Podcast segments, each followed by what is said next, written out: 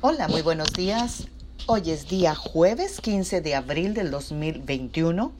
Seguimos meditando para poder mejorar nuestra relación con Dios y hoy vamos a reflexionar en 2 de Pedro 1:19 que nos dice así.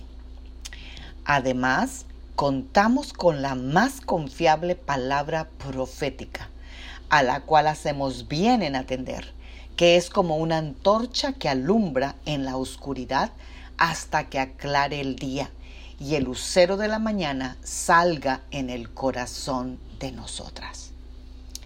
Amadas guerreras y guerreros de Dios, otra manera para tener una buena relación con Dios o una relación más cercana con Dios es escuchar cuando Dios nos habla a través de su palabra.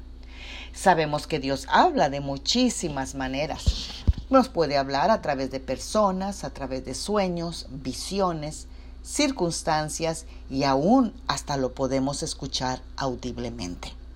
Pero el apóstol Pedro nos dice que tenemos la palabra profética más segura, a la cual hacemos bien en estar bien atentos como a una antorcha que alumbra en un lugar oscuro hasta que el día esclarezca y el lucero de la mañana, que es Jesucristo, salga en vuestros corazones. Esa palabra profética más segura es la Biblia. En la Biblia escuchamos la voz de Dios para nosotros. Es a través de las escrituras inspiradas por Dios que escuchamos a Dios hablar a través de su Espíritu, quien ilumina la palabra para nosotros y va a los lugares más oscuros de nuestro ser hasta que Cristo sea formado en nuestros corazones. Yo te animo esta mañana a escudriñar las escrituras, no hasta que Dios te oiga, Él siempre te oye, sino hasta que tú oigas a Dios a través de la palabra profética más segura que es la Biblia, que es la palabra escrita. Amén.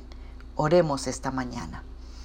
Padre, te damos gracias por esta preciosa mañana. Te damos gracias, Señor, por todas las bendiciones recibidas hasta el día de hoy. Y podemos decir, Ebenezer, hasta el día de hoy tú nos has ayudado, tú nos has sostenido y has estado con nosotros, Señor. Te damos gracias y pedimos al Espíritu Santo que nos dé el deseo de escudriñar tu palabra para que el lucero de la mañana alumbre todos los lugares más oscuros que pueda haber en nuestra alma, en ser, y Él pueda hablarnos y después de hablarnos pueda verse a través de nuestro corazón. Amén. Tengan un bendecido jueves. Magda Roque.